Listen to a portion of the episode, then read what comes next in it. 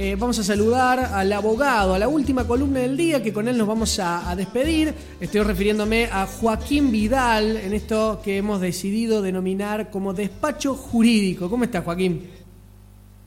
¿Cómo andan, ¿Me escuchan ahí bien? Perfecto, te escuchamos bárbaro. Ha sido, ha sido todo un tema la tecnología eh, y los cables, pero, pero sale y te escuchamos fuerte y claro.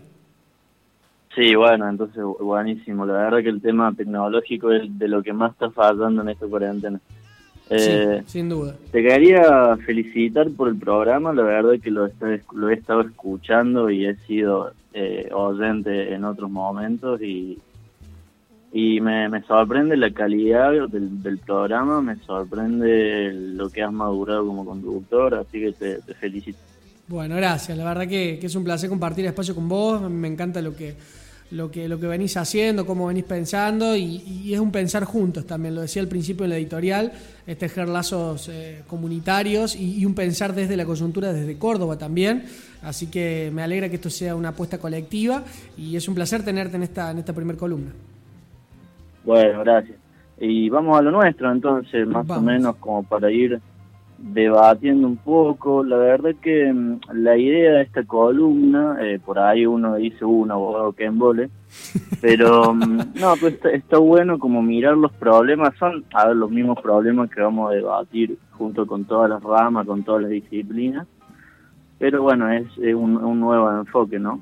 Lo que nos permite esta situación de pandemia, que es como el tema obligado y el tema que a nadie escapa, me parece que lo, lo, la primera reflexión de esta pandemia, y es lo que venimos escuchando en las otras columnas también, es que como que los problemas latentes, los problemas que estaban, pero estaban medio escondidos, o los que metíamos abajo de la alfombra, de pronto saltaron todos, ¿viste? O sea, es como ese techo, ese techo en el cual tenés, vos ves que tenés humedad, ves que si sigue lloviendo se te va a empezar a caer el techo y se empezó a caer como, eh, y así lo vemos en muchos problemas. Empezamos a ver por ejemplo el motín en la cárcel de Agosto dos días empezamos a ver la situación de los alquileres de la, situación de vulnerabilidad que tienen los trabajadores ante estas situaciones de crisis.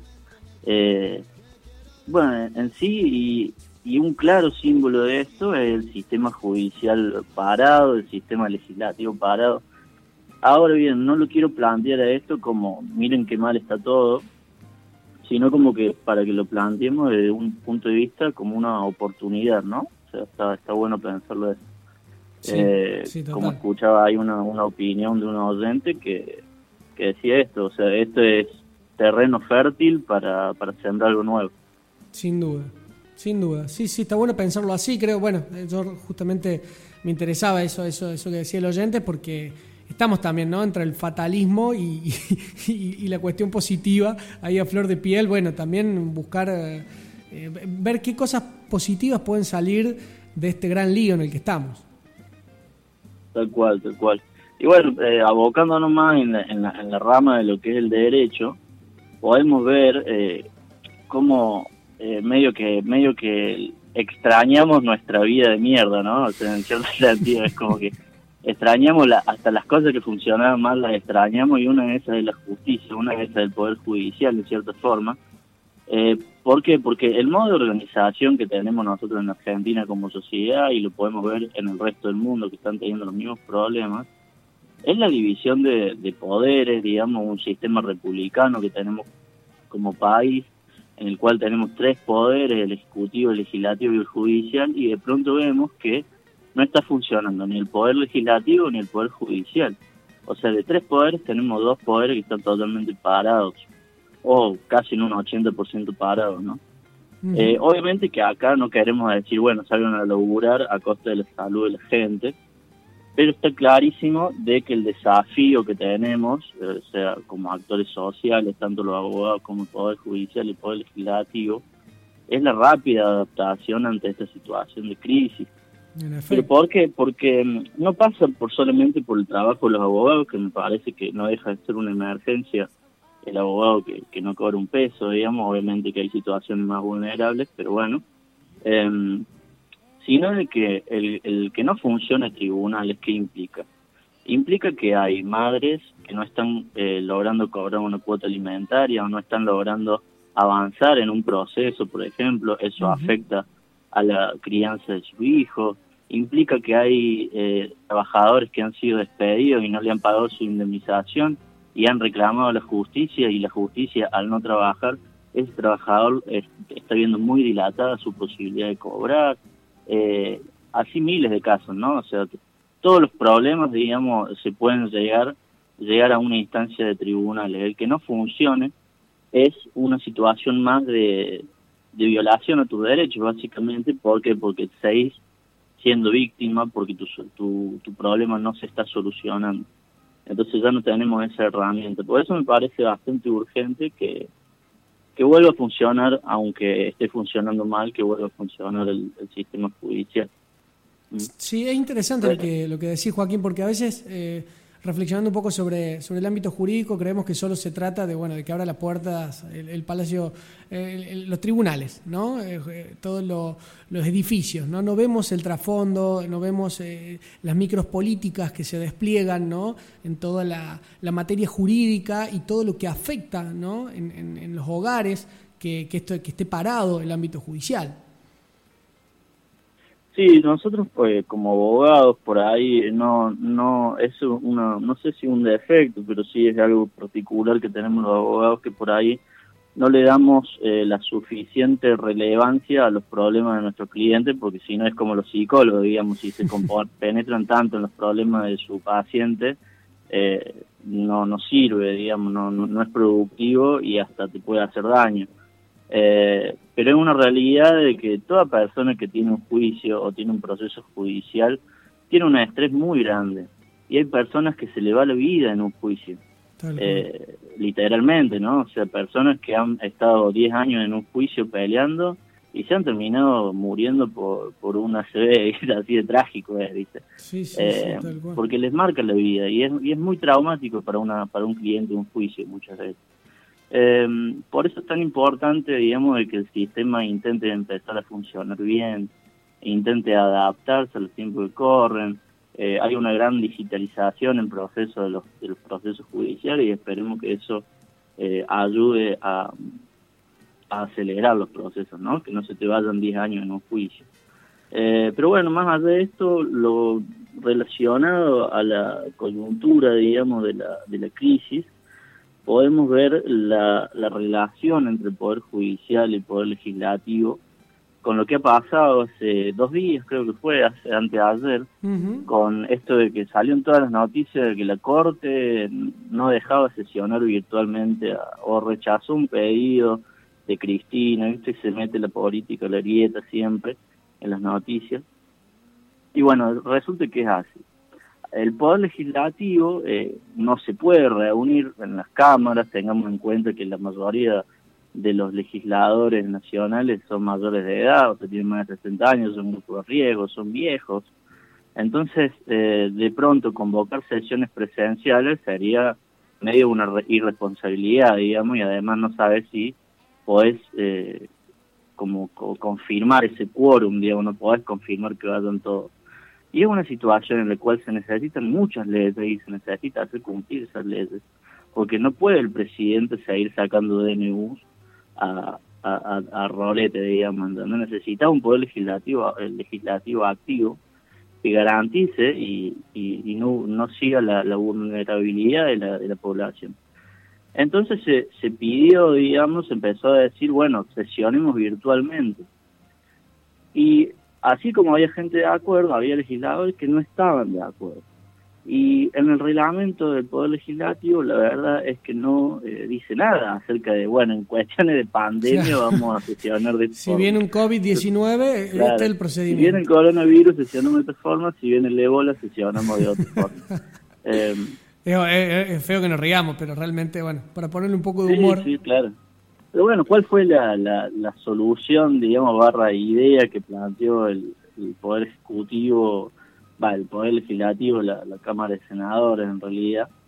Eh, es decir, bueno, hagamos una acción declarativa de certeza a la Corte Suprema. ¿Qué quiere decir esto? Le preguntemos a la Corte Suprema si esto es viable. Sino, básicamente, hablando en criollo, digamos, preguntémosle a la Corte si no vamos, si vamos a tener quilombo después cuando saquemos una ley virtual, digamos, o sea, de manera virtual. En principio esto formalmente, y acá empieza empezamos a ver el tema de ver a todo esto como una oportunidad y como algo que nos puede trasladar esperanza, digamos, en cierta forma. Es la, la Corte claramente tenía que rechazar esta acción. ¿Por qué? Porque formalmente, según las leyes, digamos, la Corte no puede decidir sobre el accionar de otro poder que está a su misma altura.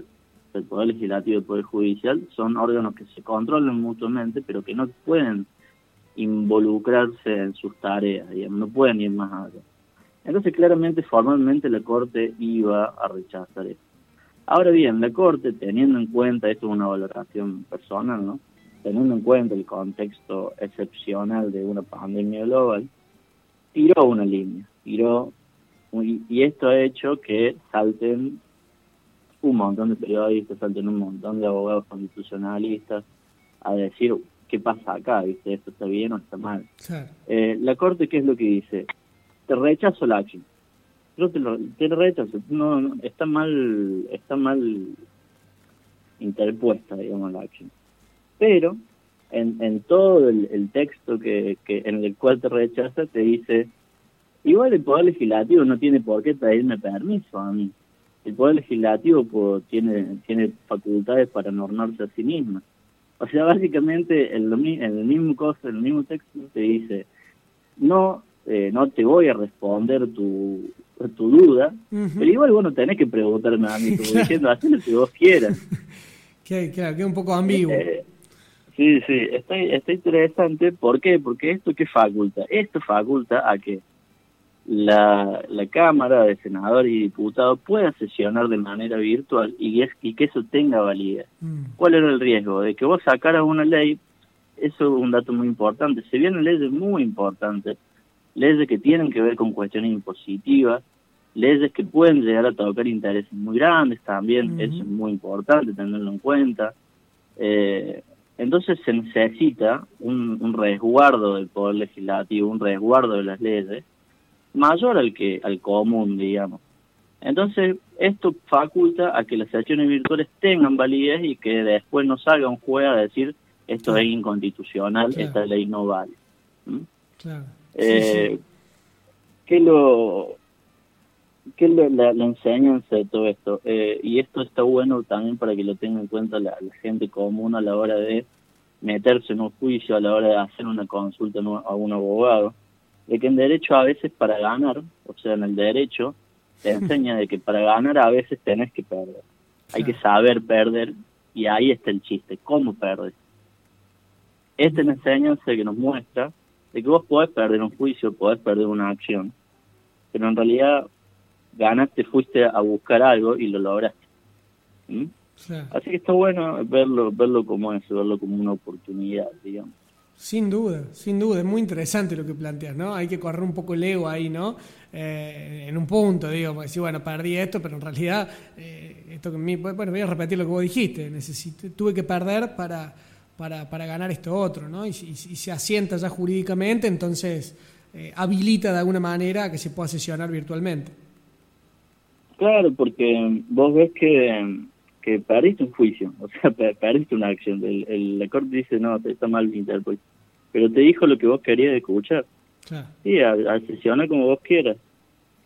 Y eso le dio inmunidad a la sesión. Así que bueno, se vienen cosas muy interesantes, se vienen... Yo creo que ya este es un, un momento en el cual empezamos a, a, a, poder analizar las medidas que ha tomado el gobierno, empezamos a ver los resultados de esas medidas.